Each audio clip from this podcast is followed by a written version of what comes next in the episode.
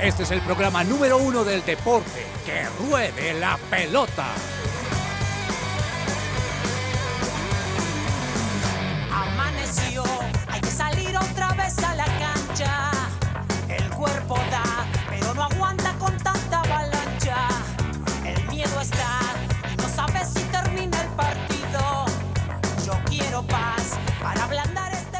Hola, muy buenas tardes a toda la audiencia de Que Ruede la Pelota. Bienvenidos a un lunes eh, más de toda esta información deportiva que vamos a tener para ustedes.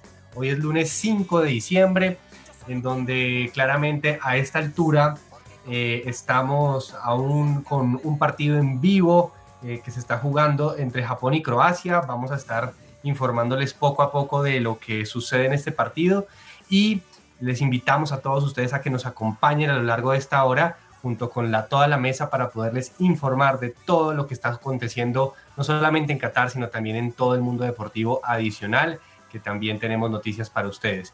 Mi nombre es Andrés Patiño y tengo el saludo, el placer hoy de saludar a mi compañero Andrés Cabezas, que se encuentra ya en el Control Master. Señor Cabezas, bienvenido. ¿Cómo está usted el día de hoy? ¿Qué tal Andrés? Un saludo muy especial para usted, para todos los oyentes de su presencia radio. Estamos de nuevo aquí en Que Ruede la Pelota hasta la una de la tarde para traerles a ustedes toda la información deportiva. Así es, Mundial, octavos de final. Mañana terminan las llaves de octavos de final. Esto va rapidísimo y ya incluso este próximo viernes vamos a estar viendo partidos de cuartos de final. Cada vez más nos acercamos a la definición de esta Copa Mundial de Qatar que creo yo que hasta ahora ha mostrado eh, eh, buenos partidos, buen nivel de la mayoría de los equipos, algunas emociones. En este momento ya estamos en el primer partido que se fue a la largue y que posiblemente se vaya a los cobros desde el punto penal, así que vamos a estar muy pendientes aquí con la transmisión en vivo. Ustedes ahí la escuchan de Japón-Croacia. 1-1 va el partido en este momento, minuto 100. Ya vamos para el minuto 100, es decir, el, en los 10 primeros minutos del, del primer tiempo de la largue. Y vamos a ver qué termina de ocurrir entre Croacia y Japón. Si nos lleva esto a los penales y por supuesto si vamos a tener penales se les vamos a traer esa acción ahí ustedes aquí en vivo y en directo en que ruede la pelota. Contento también por algunos resultados que ya se han dado Andrés y contentos también aquí con James Estrada que me imagino tenemos mucho, mucho de qué hablar en el programa de hoy. Sí, señor. Aquí también saludamos al señor James Estrada, que allá muy juicioso desde el estudio está y me imagino que con un ojo eh, también en el partido, está un poco vibrante eh, este partido de Croacia, pero me imagino disfrutando también mucho todo el fin de semana donde hubo partidos interesantes. Patiño, qué bueno verlo, qué bueno estar aquí con usted con cabeza. Sí, hombre, está, bueno el partido. Se puso sabroso, ya están en alargue y 1-1. Vamos a ver qué pasa con, con Croacia-Japón. Vamos a tener un programa tremendo para que permanezcan ahí en sintonía. Así es, aquí estaremos informándole cualquier novedad, cualquier gol acá, estaremos contándoles, incluso transmitiéndole la, la transmisión en vivo que, que, podemos tener con la cadena deportiva que transmite eh, cada uno de los 64 partidos que tenemos hasta este mundial. Y eh, por otro lado, yo sí quiero pedirle a Cabezas que no nos vaya a fallar este lunes con la canción, la canción que usted nos quiere poner, porque me imagino que así como todos los lunes, usted quiere comenzar la semana de una forma distinta y queremos disfrutar con su propuesta musical el día de hoy. Bueno, Andrés, eh, no sé, tengo ganas como de poner esto. Los supercampeones. ah, no. Es que está. Es que aquí con Japón a punto de, de acariciar la gloria y clasificar. A, a, cuartos de final, no sé, me dieron ganas como de poner... ¿Se acuerdan esto? Uy, esto me, me remonta Eso. a esta serie animada de los supercampeones. Pues vayámonos con esto, así dale, comenzamos dale. que ruede la pelota hoy lunes.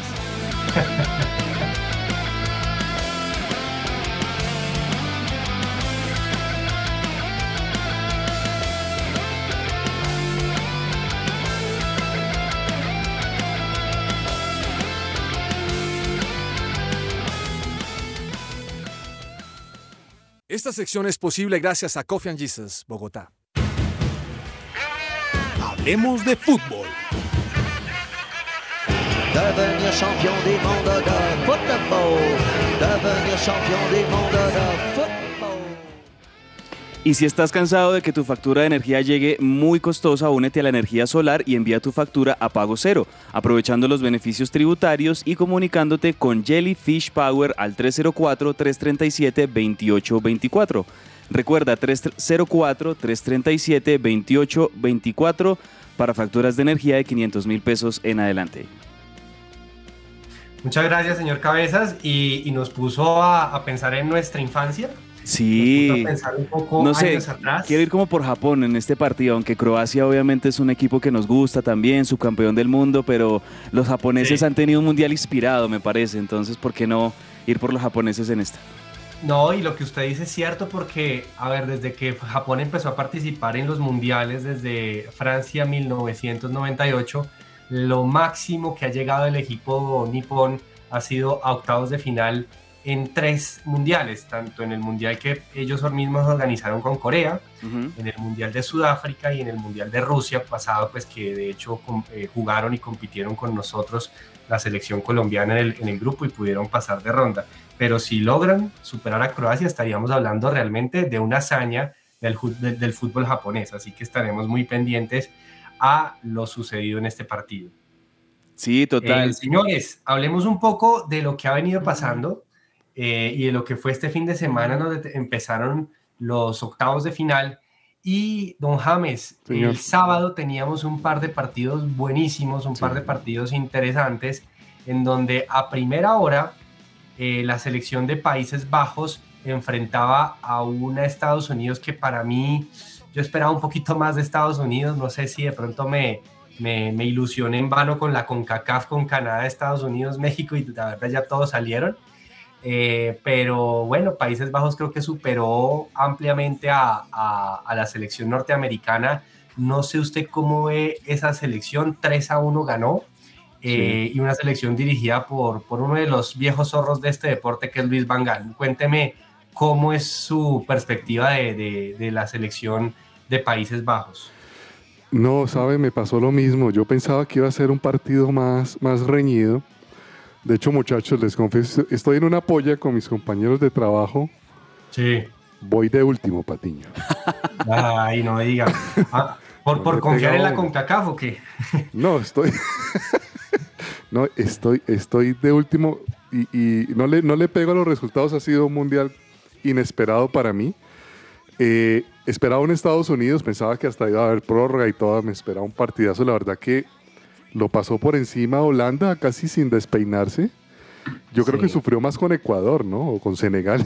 El partido quizá como más cerrado para, para Países Bajos hasta el momento ha sido ese partido contra Ecuador, justamente. Sí, eh, de- tremendo. Fue, lo, lo pasó por encima. No, no sé qué pasó. Se desinfló Estados Unidos. Además que esta, esta selección eh, neerlandesa, que ojo pues a- acá los intereses de, de los hinchas argentinos que tenemos en, en vivo, pues va a ser obviamente la, la siguiente selección que va a enfrentar el equipo de Scaloni. Sí. Y es una selección extraña porque es una selección que te regala el balón, ¿no? Te, te da el balón y dice atáqueme y yo a usted lo cojo de contragolpe y lo liquido. Y en este caso fueron dos goles muy similares. De hecho, los goles los hacen los carrileros. Dumfries, el jugador del Inter de Milán, y Blind, este jugador que ya es veterano, pero que todavía tiene muy buen nivel en el Ajax de Holanda Sí. y, y bueno, eh, con una selección distinta, y esto yo creo que lo puede corroborar James, que sabe mucho de, de- de historia en el fútbol, para, para los neerlandeses jugar con tres en el fondo era casi que una aberración porque el fútbol holandés siempre fue muy de, de esos cuatro defensas atrás y Luis Van Gaal está haciendo esa revolución totalmente distinta a la tradición del fútbol neerlandés, ¿no? Sí, yo, yo, yo recuerdo que Holanda precisamente era el llamado fútbol total, ¿no? Sí, Y Van Gaal es como un holandés raro. ese es, No es sí, el típico es. holandés, no, hay Cruyff- no es el Cruyff del Barcelona, ¿no? No es ofensivo, no El es Jorge Luis. Pinto, Muy, es más, es más bien muy holandés. táctico, muy sí, Como muy holandés, precavido, muy táctico, el, el fútbol le de Luis gusta, le gusta chocar con la gente, le gusta pelear con la gente. Sí. Y, pero, pero es como, como decía Patiño, es un viejo zorro, ¿no? Respetando la, la- es una, una frase futbolera. Se la sabe todas este hombre y, Y oiga, yo vi a Depay, el hombre del Barcelona, más, más reactivado, ¿no les pareció? Lo, lo vi más atento al juego, lo vi más, más comprometido con el equipo y, y- y eso sí se vio una, una, un Países Bajos distinto, ¿no? Sí, Sí, recordemos que Memphis Depay, que es creo que es la gran figura o la única figura, porque es raro ver un- un- un- una selección holandesa, perdónenme que me cuesta decir neerlandés y Países Bajos, pero bueno, nos iremos acostumbrando poco a poco, eh, sin un goleador, sin un Van Basten, sin un Van Nistelrooy, sin un Clivert, sin Sí, un Van Persie, Sí, pero bueno, tiene a. Depay que llegó un poco Sí. tocado, no, no, no venía tan bien físicamente, pero es una selección neerlandesa distinta, no tiene mucha figura, pero ya está en cuartos y ya le dijo a Argentina, seremos campeones, dijo Bangala, o sea que van por todo. Tremendo. Ese, ya, yo creo yo que, exacto, parte de, de esas tácticas de viejo zorro que tiene Luis Vangal también es calentar un poquito el partido en la previa. Además, porque él sabe muy bien que Argentina tiene mucha expectativa a nivel mundial de, de ser campeón de, de este torneo. Entonces creo yo que él aprovecha toda esta ansiedad y toda esta eh, expectativa alrededor de Argentina y en definitiva pues él le- le va- se va a sentir mucho más cómodo si es el equipo que, que va a esperar. De hecho lo hizo muy bien, creo que los goles de, de Holanda o de Países Bajos frente a Estados Unidos vienen producto de salidas desde el fondo. Cuando Estados Unidos está un poquito jugado en ataque, salen del fondo, son muy buenos contragolpeando por las bandas llegan hasta el fondo, meten un pase hacia atrás y así llegan los goles de, de Sí, Países sí. Bajos. Entonces, eso es algo que seguramente va a tener que tener mucho cuidado la defensa de, de Argentina y sobre todo los laterales. Ahí Scaloni creo que va a tener que poner, no sé si va a seguir contando con Molina. Eh, por derecha y con Acuña por izquierda o quiera hacer alguna variante ahí de pronto con Guido Rodríguez o, o con Lisandro Martínez tal vez una línea de, de tres que, que se convierta en cinco, no lo sé. Pero creo yo que va a tener que cuidar mucho, mucho Argentina, sobre todo ese ataque por las Guido bandas. Rodríguez. Sí, Suena. me suena, me Suena. suena Guido Rodríguez sobre todo como un tercer central o como un apoyo ahí, porque no, no sé qué tanto, a diferencia de otros partidos, vaya a tener que proyectar los laterales Argentina, teniendo en cuenta esta virtud de, de Holanda, de Países Bajos, que atacan muy bien por las bandas. Son un equipo muy frío, son un equipo muy pragmático. Un equipo que con dos, tres toquecitos hace daño, no necesita tener toda la posesión de la pelota. Seguramente Argentina va a tener la posesión mm, la- mayormente de la pelota el viernes, pero ah, Holanda es un equipo muy peligroso y bueno, vamos a tener una, una serie de, de cuartos de final muy interesante en ese partido, como también la de Francia e Inglaterra, que ya vamos a hablar de eso, pero creo yo que Sí, señor. uf, esa de Francia e Inglaterra, señores, es la mejor, creo yo, la, la más atractiva serie de cuartos de final que nos va a presentar este mundial, pienso yo. Sí, señor, sí, señor. Ahí ya Don Cabezas está avisorando lo que, lo que se viene. Pero bueno, íbamos en, en- este partido de, Países Bajos porque ya, ya a segunda hora, en las horas de la tarde aquí en Colombia y en las horas de la noche allá en Qatar, Argentina eh, debutaba pues en estos cuartos de en estos octavos de final eh, junto a una selección australiana que pues era una selección extraña, había eliminado pues a Dinamarca, una de las grandes decepciones de primera ronda, y Argentina, no sé, la sensación fue que el partido lo dominó tranquilamente, pero en los últimos 15 se complica con ese autogol de Enzo. Fernández que parece carambol, carambolesco, como si sí. hablar del término James, eh, pero a- a Argentina como no, no- no logra cerrar los partidos y, y todavía deja esa incógnita. A mí todavía no me cierra Argentina. Yo no sé, James, si, si, si Sí. ya lo vea un poco más consolidado, pero Argentina no, no me ha terminado de dar la sensación y yo tengo como que para mí el gran mérito de Scaloni en esta última parte de la selección argentina era que había logrado generar una selección sin que dependiera de Messi y creo que estamos viendo nuevamente una, una Argentina que vuelve a depender del crack de Rosario. Sí, yo, yo quiero pensar que fue que se relajaron, ¿no? Digamos, como, Sí, puede como, ser. como persona que, que nos gusta Argentina y que queremos que Messi gane. Em, quiero pensar que se relajaron. Me preocupa algo y se los decía a los muchachos del grupo de, la- de nuestro programa y es que veo que, que Argentina cuando deciden atacarlo le hacen daño. Sí. ¿sí? Cuando deciden atacarlo, hay un gol o hay una situación eh, de peligro de gol con mucha facilidad y me preocupa pues que hasta ahora no lo ha atacado un poderoso. O sea, hasta ahora no se ha enfrentado en realidad a, Que se va a enfrentar un poderoso este a estos viernes. super equipos. Entonces yo creo que Scaloni lo debe saber y debe estar tomando em, ya medidas de eso, ¿no? ¿Cabe? Sí, de acuerdo. Em, Antes, antes ahí quería hacer un comentario y ya, ya le doy el comentario ahí a Andrés y es, a ver, repasemos lo que ha pasado en Argentina. En el primer partido con Arabia, en dos ataques que hizo Arabia le metió los dos goles, Dos uno de ellos un golazo. México prácticamente ni lo atacó, porque México fue una selección bastante floja en ese partido. ni Polonia. Pol- Polonia, eh, Argentina lo dominó muy bien y no lo dejó atacar y Polonia tuvo uno de los peores partidos, o más, bien Argentina lo hizo ver mal a Polonia porque ya vamos a hablar un poco del partido de, de octavos de final. Y aquí en este partido contra Australia, bueno, creo que la selección australiana en un ranking FIFA, no sé en qué está, no, no, no me parece que era la, la, la vara. Entonces creo que como dice, ya iba diciendo cabezas, creo que ahorita sí se va a medir un poco el aceite a esta selección argentina, no sé qué piensa. Sí, de acuerdo. Pues hasta ahora creo yo que esas tres victorias consecutivas que ya ha conseguido Argentina después del tropezón inicial, eh, por lo menos le dan la confianza al equipo de creerse favoritos en cada uno de los partidos que, que disputan. Y creo yo que en este partido contra Holanda eh, vamos a revivir esa, esa, ese partido, podría decirse, digamos que un, un rematch de ese partido de semifinales en Brasil 2014, ¿no? Entre Argentina y Holanda. Vamos a tener de nuevo ese partido que terminó yéndose a los penales. Este posiblemente también es una posibilidad que esta llave entre Argentina y Holanda el próximo viernes se vaya también a, los penales. Ahí seguramente ambos equipos tienen que prever esta situación estos días durante los entrenamientos, tienen que practicar, ¿por qué no patear penales? eh, seguramente preparar físicamente bien a los jugadores. Aquí de pronto lo bueno para tanto para Argentina como para Holanda es que por fin van a tener seis días de descanso que no Sí. habían tenido eso en la ronda de grupos, muy importante, y llegaron ambos a octavos de final tan solo con dos días y medio, tres días de descanso, pero ya después de ambos haber ganado sus partidos, pues tienen casi que toda esta semana hasta el viernes para, para Descansar. descansar, lo tuvieron ayer también, y eso creo que es muy positivo para ambas selecciones. Mm, y sí, yo estoy de acuerdo con usted. Argentina por momentos pareciera que depende de Messi, aunque creo yo que también es como una actitud mucho de los volantes de Argentina de pasarle la pelota a Messi, de De Paul, de, de Enzo, de McAllister, de Enzo pasarle un la pelota. menos, ¿no? Enzo lo tiene más claro y abre más. Sí, y- y- sí, eh, sí. Enzo, Enzo es un jugador muy autónomo. No, es que de verdad que Enzo es, Enzo es una de las figuras de, de Argentina en este mundial. Enzo hasta hace goles eh, contra el arco propio. Es genial lo de Enzo Fernández, haciendo goles por todo lado.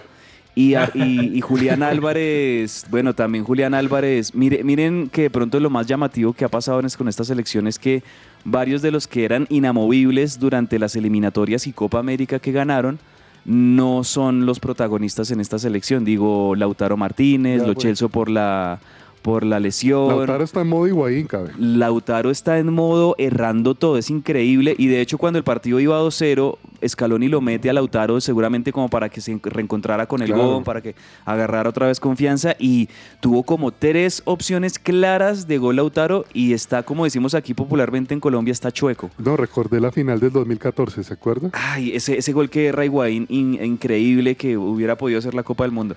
Ca- Y eh, sí. Patiño, Australia es la número 38 del ranking FIFA. Ah, usted, gracias. Para darle una gracias. idea, Colombia es la 17. Sí, sí, Bueno. sí. Eso, eso, sí, yo creo que, yo creo que los argentinos, obviamente, tienen el camino un poco más fácil. Es que recordemos, es muy distinto los rivales que se van a encontrar unos y otros eh, eh, en este mundial. Pero bueno, como decían, el, el mundial consiste en ganar siete partidos, no ganarle a todos. Y los partidos que le ha tocado a Argentina son estos. Y creo que yo creo que van a, a poder tener esa oportunidad de llegar a semifinales. Obviamente ante Brasil yo digo que eh, es muy reñido, vamos a ver qué puede pasar si es que Brasil llega, obviamente pues aquí yo avisorando que Brasil va a pasar, pero pues cualquier sorpresa puede suceder como eh, ha sucedido en este mundial.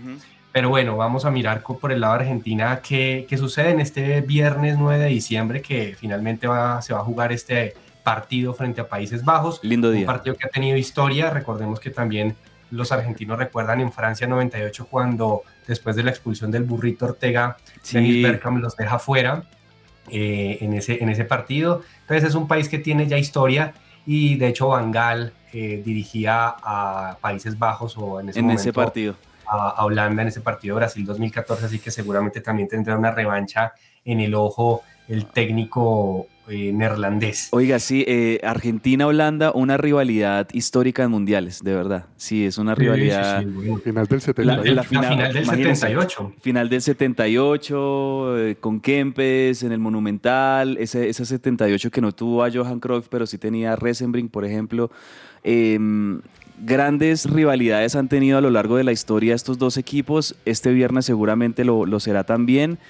Y, y vamos a ver, vamos a ver, de verdad creo yo que aquí es donde definitivamente vamos a ver de qué están hechos tanto Argentina como Países Bajos, pienso yo, porque ambos no han tenido un rival de primera línea, ahora sí ambos lo van a tener, creo yo. Entonces va a ser una linda llave de, de- de cuartos de final. Y saben que me ha gustado hasta ahora también, Andrés y James, que en los partidos que hemos tenido de octavos de final, me parece esto sano y bueno para, para el Mundial. Han pasado los equipos favoritos. En, en ca- en todos los partidos Sí, han pasado los equipos, digamos, no quiero Sí. usar la palabra grandes, pero sí a los pesar de lo extraño de algunos favoritos. resultados, los favoritos están ahí. Los, esa- o sea, pasó Inglaterra, pasó Argentina, pasó Francia, han pasado los equipos en el papel favoritos. Aquí todavía en Japón y Croacia 1-1, minuto 114. Eh, Estamos a 6 minutos, señores, de los penales. Y tiene pinta, tiene pinta cada vez más de los penales, aunque Japón quiere insistir un poco, ¿no? Sí, ya lo decía bien el técnico japonés antes del partido. Estamos listos 100 120 minutos estos guerreros para luchar la clasificación. Chévere. Él ya sabía que esto se iba para largo con, con alta probabilidad. Bueno, el domingo, pues señores, hay que hablar porque el domingo jugaba la campeona del mundo, Francia, y jugaba un tal Kylian Mbappé que creo que el mundial le está quedando corto por ahora. No, Francia es un ballet. sido- Francia es una sido- sinfonía impresionante. ha sido para mí, ojo porque Francia, no sé James y a cabeza si coinciden y es Francia el primer tiempo no se vio bien. Polonia lo complicó y creo, creo que Polonia mereció un poco más en el primer tiempo. Sí. Eh, lastimosamente pues no, no, no logró concretar pues unas opciones clarísimas y por momentos a Francia se le perdió la pelota y lo desconectó Polonia y para mí era una sorpresa porque yo creí que Polonia no tenía otra cara más que defender y, y no, lo atacó y complicó a Francia, ojo, pero en el segundo tiempo creo que ya enchufado este crack de 23 años eh, llamado Kylian Mbappé Lotán eh, determinó el partido y con dos golazos clasificó a Francia a cuartos de final, James. Sí, mire que le, le hacen ese gol que llaman gol de camerino. Sí. Ese gol es matador, ¿no? Ya, ya están todos ya, vamos al descanso y le hacen ese gol y eso creo que acaba con, con las aspiraciones de, de Polonia. Sin embargo, empieza el segundo tiempo y, y hay largo rato sin que Francia marque de nuevo. Y ya hacia el final pues se destapa Mbappé, que para mí, bueno, yo, yo soy el más viejito de la mesa hoy. y para mí es raro procesar a Mbappé Patiño porque estaba acostumbrado a los cracks, ¿no? Maradona, Pelé, el mismo Messi, ¿no? Que Ujú. es ese drible. Eh, Mbappé es el nuevo tipo de crack, ¿no? Sí, es Del verdad. fútbol contemporáneo. este es el nuevo crack. Sí, muy superior eh, física, atléticamente, digo, at- Atléticamente. no, no física, sino atléticamente Precisión. a los demás, un jugador con un remate exquisito, con una visión de juego también importante, porque mire que de los tres goles de Francia, dos son de Mbappé y uno es asistencia de Mbappé. Uno es asistencia. El, el gol de Giroud es, un- es una asistencia, también tiene una, una visión, una inteligencia impresionante, sin duda alguna, o sea, yo creo que aquí no hay ninguna duda, más allá de que Benzema, por lo hecho en, en la temporada con el Real Madrid, obtenido la, la Champions League, pues fue nombrado el balón de oro esta temporada y merecido, pero creo yo que no hay duda de que Kylian Mbappé es el mejor jugador del mundo. O sea, yo eso sí lo, lo, lo opino en lo personal, lo sostengo. Creo que es hoy por hoy el mejor jugador del mundo Mbappé. Y Francia, mm, yo no sé si ustedes han visto esos, ese meme de, de un jugador de FIFA que como que está relajado y está sentadito normal. Y si medio lo presionan, se inclina un poco hacia adelante y, y juega como más concentrado para, para, der- para to- total- eh, terminar de aniquilar a sus rivales. Creo que eso es Francia. Y aquí también yo tengo que reconocer que antes del Mundial yo era de los que decía que, que Francia no iba a tener un buen Mundial por aquello de que el- los campeones no les va bien en el Mundial Es siguiente. que fueron muchas faltas. Eh, muchas también tuvieron muchas bajas, muchas lesiones, había como cosas ahí de camerino que uno lo, lo- lo ponían a dudar, pero Francia se ha encargado de romper todo eso y de convertirse en incluso la, la, máxima selección favorita podría, ¿por qué no llegar a ser bicampeón mundial Francia? Porque hasta el momento creo que es de las selecciones que mayor, si no la más, que está mostrando más nivel. Claro, a, mí en el torneo me quedó faltando de, de Lewandowski, Patiño. Sí, sí, lastimosamente. Y, y, la verdad, para mí, la imagen de Lewandowski se va un poquito pobre, más allá de que hayan conseguido dos goles por primera vez en un mundial, pero refleja un poco también las expectativas, ese último penal en donde celebra ese gol, que pues ese gol ya los dejaba obviamente por fuera, no había ninguna posibilidad, pero él, él estaba feliz por conseguir un nuevo gol en un mundial. Para mí fue raro eso, ¿sabe? Verlo celebrar así, a un hombre tan competitivo como Robert, ¿no? en el Bayern, en el Barcelona. Yo recuerdo, yo recuerdo cuando James Rodríguez metió el gol contra Brasil, obviamente era un gol de, ni siquiera hubo celebración, era como el afán de poder remontar, ¿no?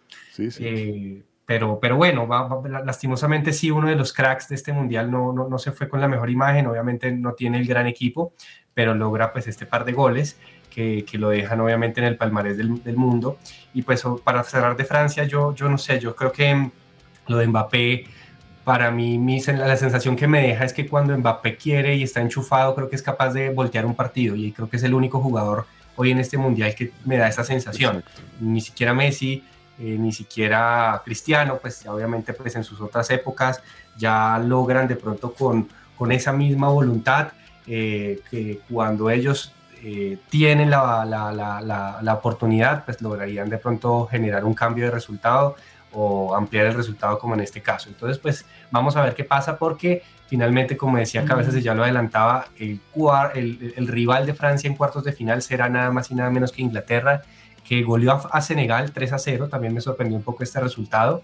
Una Inglaterra que jugó sin Sterling, que tuvo un problema personal en su, en su familia y pues finalmente lo reemplazó muy bien Foden y con un Harry Kane espectacular, me parece que está en un gran nivel eh, logró 3 a 0 y se viene un partidazo, como decía Cabezas, ¿no? Es una lástima, eso sí, de entrada lo digo, que se enfrenten tan temprano estas dos elecciones. O sea, yo, esto podría ser perfectamente una final adelantada por el nivel que tienen Inglaterra y Francia. Creo yo que es de las selecciones más sólidas, más completas que, tenemos en, esto, en este mundial y pues es una verdadera lástima, aunque también eh, va a ser muy emocionante y espero que la, esta, esta llave de cuartos de final entre estos dos equipos sea muy reñida para lo positivo, o sea, que, que de pronto haya goles, que termine, ¿por qué no en un empate, en un alargue, qué sé yo, pero de verdad que son equipos, creo yo, que están en muy buen nivel ambos.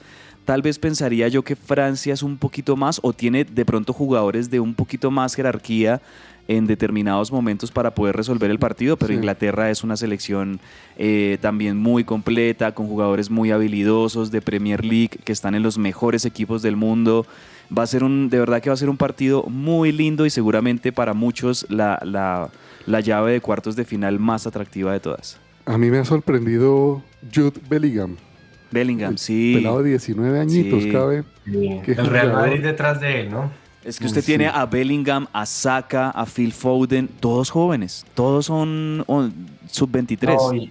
y, lo, y lo mejor de todo es que viene con un proceso de federación, es decir, estos jugadores vienen jugando desde hace tiempo juntos y vienen eh, trabajando en las inferiores del fútbol inglés, cosa que no habían hecho. El fútbol inglés era un fútbol comprador y de traer estrellas, ahora se enfocan en, en los jugadores juveniles y en selecciones menores, de hecho, pues ya fueron campeones del mundo eh, en, varias categorías, incluso una contra Venezuela, me acuerdo, un mundial, en donde pues Inglaterra está siendo ejemplo también en este punto. Cabezas, tenemos novedad en Croacia-Japón, ¿no? En este momento acaba de terminar el tiempo extra. Se preparan en este momento tanto Japón como Croacia para los cobros desde el punto penal. Los primeros penaltis que tendremos en este mundial los vamos a tener aquí en instantes. Ahí les vamos a estar contando quiénes van haciendo gol de Croacia, quiénes van haciendo gol de Japón y cuando tengamos el gol definitivo, pues ahí lo vamos a escuchar con todos ustedes los oyentes también, Andrés, para, para mirar quién será de estos dos equipos el que vaya a enfrentar en cuartos de final al ganador de la llave entre Brasil y Corea del Sur.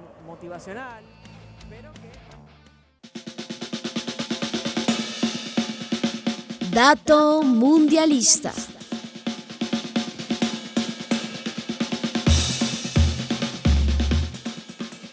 Oigan, señores, yo les tengo un dato del jugador que marcó hoy por el equipo croata, Iván Perisic. Me parece un excelente jugador de esos carrileros eh, fantásticos, ambidiestros. Bueno, este jugador me, me, me, encanta, de hecho jugó en el Inter de Milán, que es uno de los equipos que, que más me gustan. Y eh, con el gol que acaba de hacer igualó al señor Davor Zucker como máximo goleador de Croacia en los mundiales. Nada menos y nada más. Y otro dato a propósito de goleadores. Seis goles cada uno y eh, solamente por detrás está Mario Mandzukic. Me sí, de la Mandzukic que, que hizo falta, hizo falta en este mundial para Croacia. Ese Davor Zucker que metió esos seis goles en Francia 98 y que fue el goleador de, de esa Croacia que terminó tercera. Muy buen mundial y muy bonito mundial de esa Croacia de Francia 98, lo recuerdo. Y hablando de goleadores, otro dato es que ayer con el, la victoria de Francia, con el gol que hizo Oliver Giroud, sobrepasó a Thierry Henry como el máximo goleador en la historia de Francia también. Eh, Thierry Henry tenía creo que 52 goles, eh, si no estoy mal, es la cifra, y, y Giroud también tenía 52 con el que había hecho en primera ronda, y con este gol que le hizo ayer Giroud a Polonia, pues eh, ya lo sobrepasó a Titi Henry, 53 goles, el máximo goleador en la historia de Francia, Oliver Giroud. Gran mérito. Solo, solo le complemento con un dato más. Mbappé va como por 32, así que ahí va. Mm, sí, ahí va, no. Seguramente en unos 5 años ya estaremos hablando de Mbappé como el este dato, Patiño. Las selecciones que más han corrido. Sí, Estados Unidos eliminado. Australia ah. eliminado. Irán eliminado. Alemania eliminado, Serbia eliminado, son las que más han corrido quedaron eliminadas. ¿Cómo le parece? O sea que además del físico se necesita talento, ¿no? obviamente. Buen dato. En este mundial, el Club Deportivo Fair Play te aconseja. Desarrollar una buena rutina ayudará a los futuros jugadores profesionales a que desde su corta edad adquieran compromiso, perseverancia que se vea reflejada en un buen rendimiento deportivo.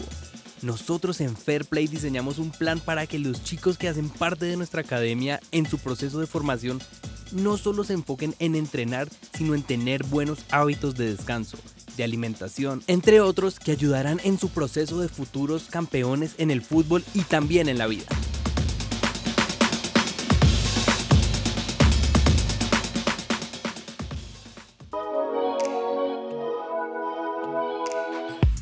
Juego limpio con el Club Deportivo Fair Play.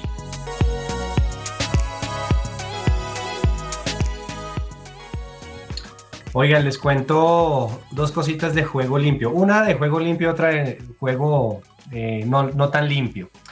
Eh, por un lado, me gustó mucho la celebración de Daily Blind, el jugador neerlandés, que fue a buscar a un señor en el cuerpo técnico. Ese señor es su papá. Ah, qué bien. Lo celebró con él. Eh, trabajan juntos en este mundial y me pareció, imagínense, celebrar un gol en un mundial y celebrarlo con el papá de uno, eso debe ser de las emociones más grandes. Primer penalti para Japón, lo erró. Lo erró, lo erró, lo erró. ¿Quién, ¿Qué jugador? Tapó Ibarkovic, el, el arquero de, de, Croacia.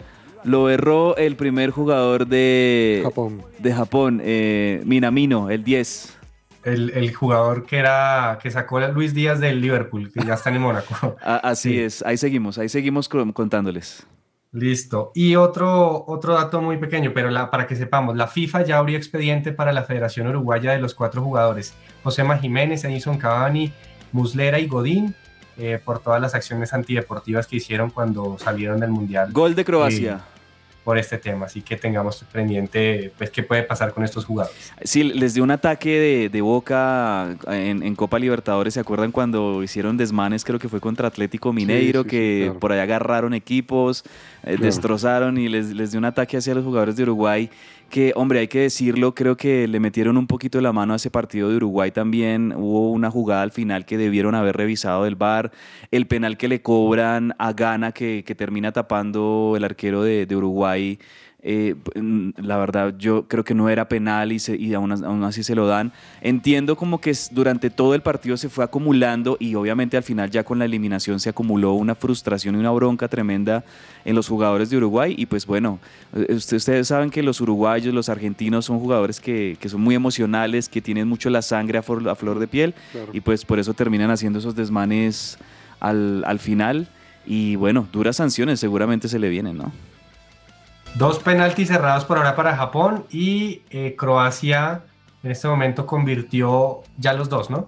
Sí, una lástima, una lástima. Dos errados Japón, dos convertidos Croacia. En este momento va el tercer penalti para Japón. Vamos a ver si con la musiquita ahí se animan a, a meter el gol. Bueno, La musiquita señores, Jugador de Japón y gol. Gol. gol, Mire, vivo. Japón Galo. todavía, vivo. Japón. Gol de Asano. Este es el que llegó que es como Andy Johnson que entra en los segundos tiempos y, Gol y de Andy Johnson para Japón. Vamos con Asano. Bueno, primer golecito de Japón. Todavía no están muertos. Está muy difícil porque ya llevan dos cerrados. Tendría el, el arquero de Japón que convertirse en Benji Price y taparle los penales a los croatas. Todo es Pero por ahora- todo es viable.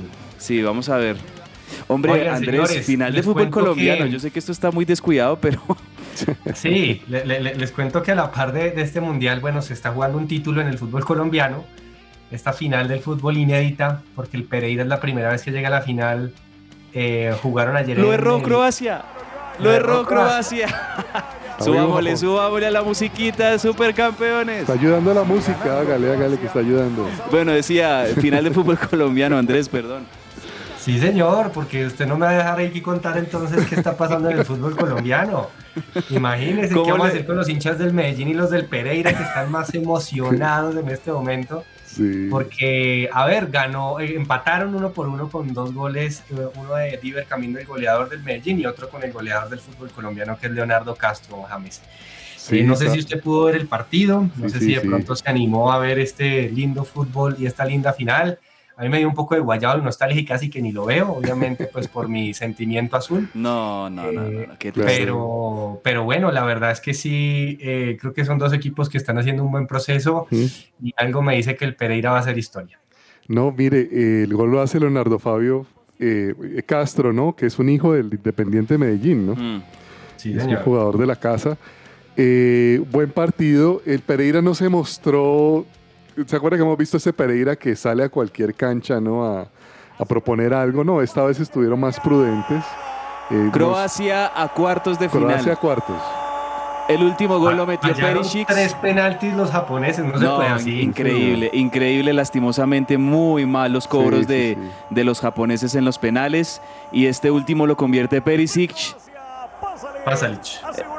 Sí, Pasovic. Fácil, sí. Qué alegría, Entonces mira, Croacia en este momento ya se clasifica como a los cuartos de Y final. seguimos con la ley de los favoritos. Seguimos con la ley los de los favoritos. de acuerdo. Y Brasil a no decepcionar y que Corea sea la sorpresa. Ojo pues.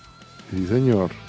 Y la última, antes de irnos a la pausa, esta sí me, me llamó mucho la atención. Si vieron por ahí que se está confirmando que Cristiano Ronaldo se va para el Al-Nazar de Arabia Ospina. Saudita. Va a, va a estar ahí con Ospina. Estaría parece con David Ospina y con el Piti Martínez, que es un conocido mío de por ahí de, de, de River. El Piti jugadorazo debería tener, hombre, la- la, el, celeste, ¿no? el Piti Martínez. Lo que pasa que es que un tuvo una lesión tremenda, en la, tuvo una Sí. lesión tremenda que lo, lo- lo sacó muchísimo y le bajó mucho el nivel. Pero harían La lesión entonces. fue que se dejó, se dejó embelezar por el dinero. Creo que esa fue la mayor lesión que tuvo. Ah, hombre, sí, lástima. De verdad Sí, que no, lo del Piti e- Martínez. Ese movimiento a la MLS, no sé si era en ese momento y para al él. fútbol de Arabia, obviamente por la Sí. plata, se hubiera quedado en River, todavía tenía mucho más. En- uno de los ídolos de la Libertadores de Madrid, que este viernes 9 de diciembre se celebra de nuevo. Eh, bueno, van a hacer dupla con Cristiano Ronaldo, Piti Martínez, se encuentran ahí con el colombiano David Ospina. Se está armando ese Al-Nazar de Arabia, eh, lo que es el poder del dinero, ¿no, señores? Sí, señor. Yo solamente les cuento un datico de, de- de este tema. Pues Cristiano Ronaldo con esto va a generar ganancias tranquilamente de 190 millones de euros al año. Eh, y el segundo está casi a 100 millones, un poco menos, que es Kylian, Kylian Mbappé. Es decir, Wow. de lejos va a ser el mayor pago, Pago de la del en el fútbol. Increíble.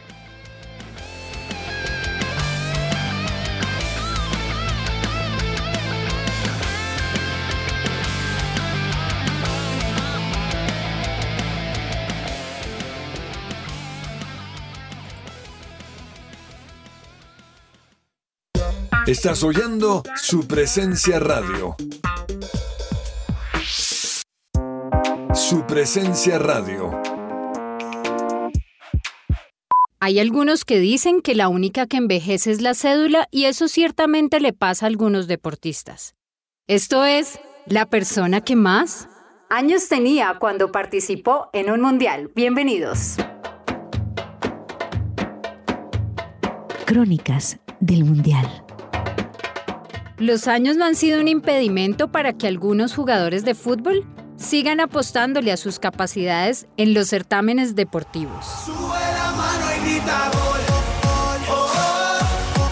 El egipcio Esan El Hadari a sus 45 años jugó como arquero en Rusia 2018 ante la selección de Arabia Saudita. A él se le otorga el puesto de la persona que más años tenía al participar en un mundial. Le sigue nuestro Farid Mondragón, que con 43 años jugó en los minutos finales el partido frente a Japón en Brasil 2014, que Colombia ganó 4 a 1. Por su parte, el camerunés Roger Mila participó por última vez en Estados Unidos 94 a la edad de 42 años enfrentando a Rusia. Pat Jennings de Irlanda, el inglés Peter Chilton, Dino Soft de Italia y Ali Bounigel de Túnez se enlistan en el selecto grupo de los jugadores que jugaron al fútbol entre los 40 y 41 años. Fueron los años los que aportaron experiencia a estos deportistas. Se mantuvieron activos por encima de las estadísticas y ya son baluarte para cada uno de sus seleccionados.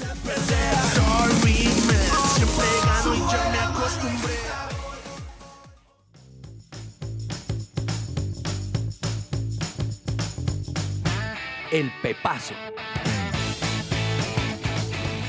Bueno, golazos, pepazos, ha habido muchos en este mundial, pero don James, hablemos del pepazo que a usted más le ha gustado en este mundial. ¿Cuál ha sido o de pronto uno que tenga el fin de semana? Sí, hombre, para honrar a nuestro fútbol colombiano que estamos hablando ahorita.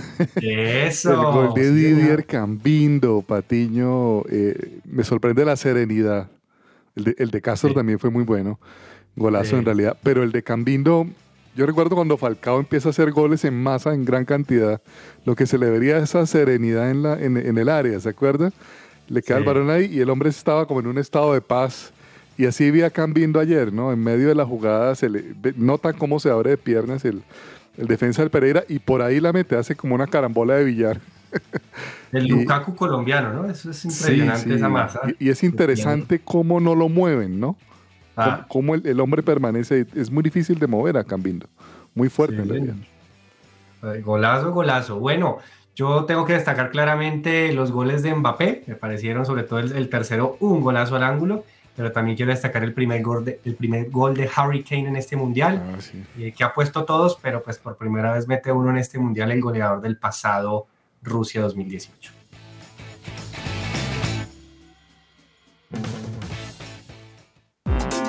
Todo lo que tiene que saber más allá de la pelota.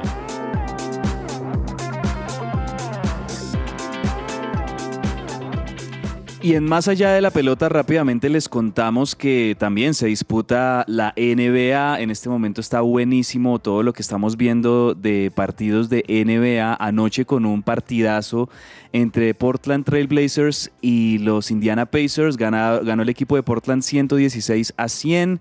Eh, muy buena la participación ahí en Portland de, de Jeremy Grant con 28 puntos, 5 rebotes, 3 asistencias. Portland ahí está luchando en la conferencia oeste para mantenerse en los puestos de playoffs. También hay que decir por otro lado, que en otro de los favoritos, los Suns de Phoenix en la conferencia oeste le dieron una paliza a los Spurs de San Antonio. Los Spurs de San Antonio ya no son lo que eran hace 10 o 15 años con Greg Popovich.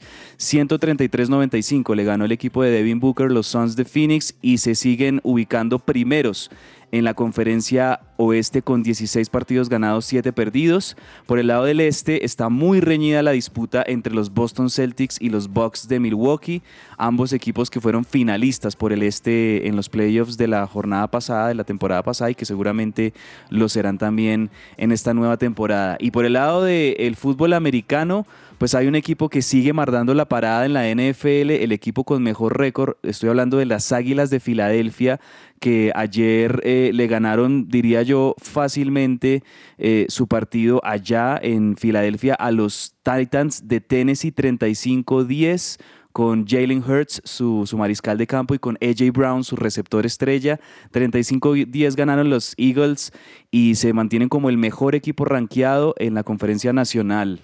¿Cómo? Buen equipo. Buen equipo, Buen las Águilas de. Filadelfia son el número uno en este momento en la nacional y en la americana el número uno eran los Kansas City Chiefs, pero ayer les tocó enfrentarse a su coco. Podríamos decir que el coco de los Chiefs, que es un equipo que es casi que invencible, pues eh, sí hay un coco y es los Cincinnati Bengals de Joe Burrow, que fueron los que le ganaron la final de la conferencia eh, americana para pasar al Super Bowl en la temporada pasada.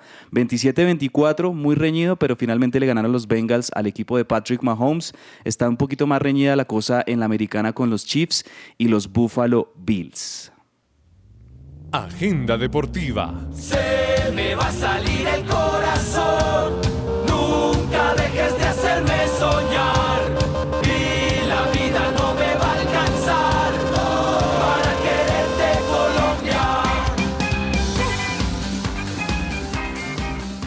Y una buena recomendación para esta tarde y para estos días armar plan. Si te gusta la comida de mar, visita la pescadería La 65.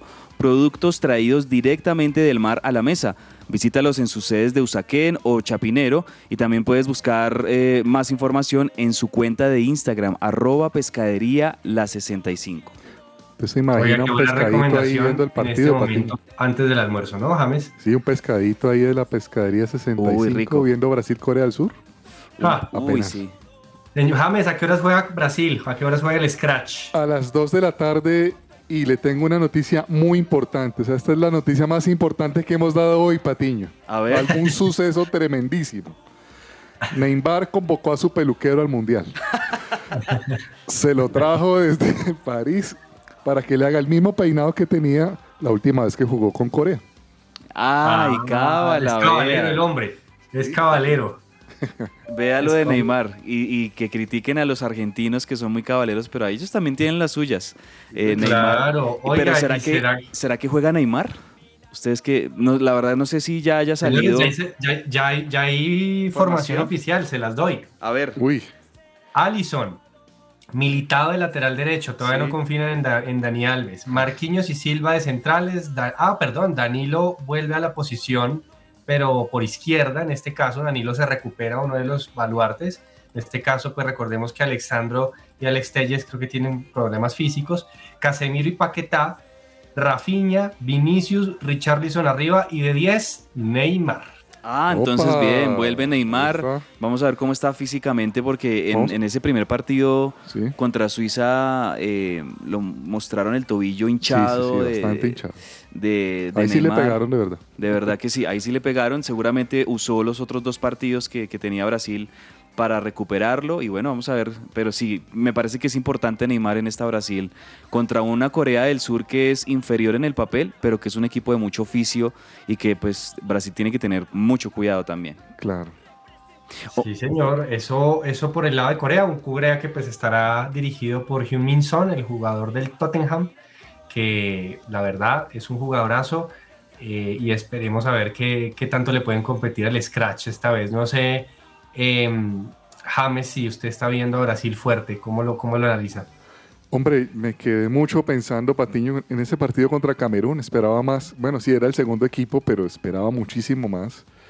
Aquí vuelve otra vez, ¿no? La titular. Sí, no, y aquí Sí. ya eh, es totalmente distinto lo que vimos de Sí, Francia o de Portugal o de Brasil. Creo que aquí ya vamos a ver a los que son, ¿no? Como compitiendo de verdad. Mm, pero, no sé, eh, creo yo que puede ser un partido complicado para Brasil si se deja que, si ellos dejan que lo compliquen. Eh, Lo mejor que le podría pasar a Brasil es que anoten gol en el primer tiempo y que empiecen a resolverlo desde temprano, que no dejen que de pronto se les enrede eso con Corea, pero pues claramente Brasil es muy favorito. Sí. Y mañana Andrés y James a las 10 de la mañana una llave que quiero y que voy a seguir con mucho interés, España-Marruecos. A las 10 de la mañana, llave de, de- de octavos de final interesante porque Marruecos terminó como líder en su grupo. Sí, y, no, y no, España terminó como segundo. O sea, aquí, aquí aunque España es obviamente el, el- el- el amplio favorito, ahí, recordemos que España terminó segundo y Marruecos terminó primero y España un poquito, eso sí, me parece, especulando, eh, sabiendo que perdía con Japón, pero aún así clasificaba y de paso dejaba por fuera Alemania. Sí, Mm, ese partido interesante también. cabe, y las ganas que le tiene Marruecos por el tema político entre ellos son En- frontera son prácticamente. vecinos. Claro. ¿No? Sí, sí, Claro. sí. Ahí, eh, o sea, es un, es un partido que puede llegar a ser caliente, que puede haber muchas mucha faltas, historia, mucha ambos, fricción. sí. Y, y lo que usted dice de verdad, las ganas que puede, de pronto pueda tenerle Marruecos a, a España de, de hacerle daño, interesante ese partido. Oigan, y les cuento solo un, un último dato con esta definición de, de penaltis de Croacia. Y es que el arquero Dominik Likavo- Li- Livakovic de Croacia se convirtió en el tercer arquero eh, en, en parar tres penaltis en una ronda de mundial. eh, que se suma a Ricardo de Portugal contra Inglaterra en 2006 Sí. y a su compatriota Subasic contra Dinamarca hace cuatro años. Wow. Así que los croatas saben de tapar penaltis.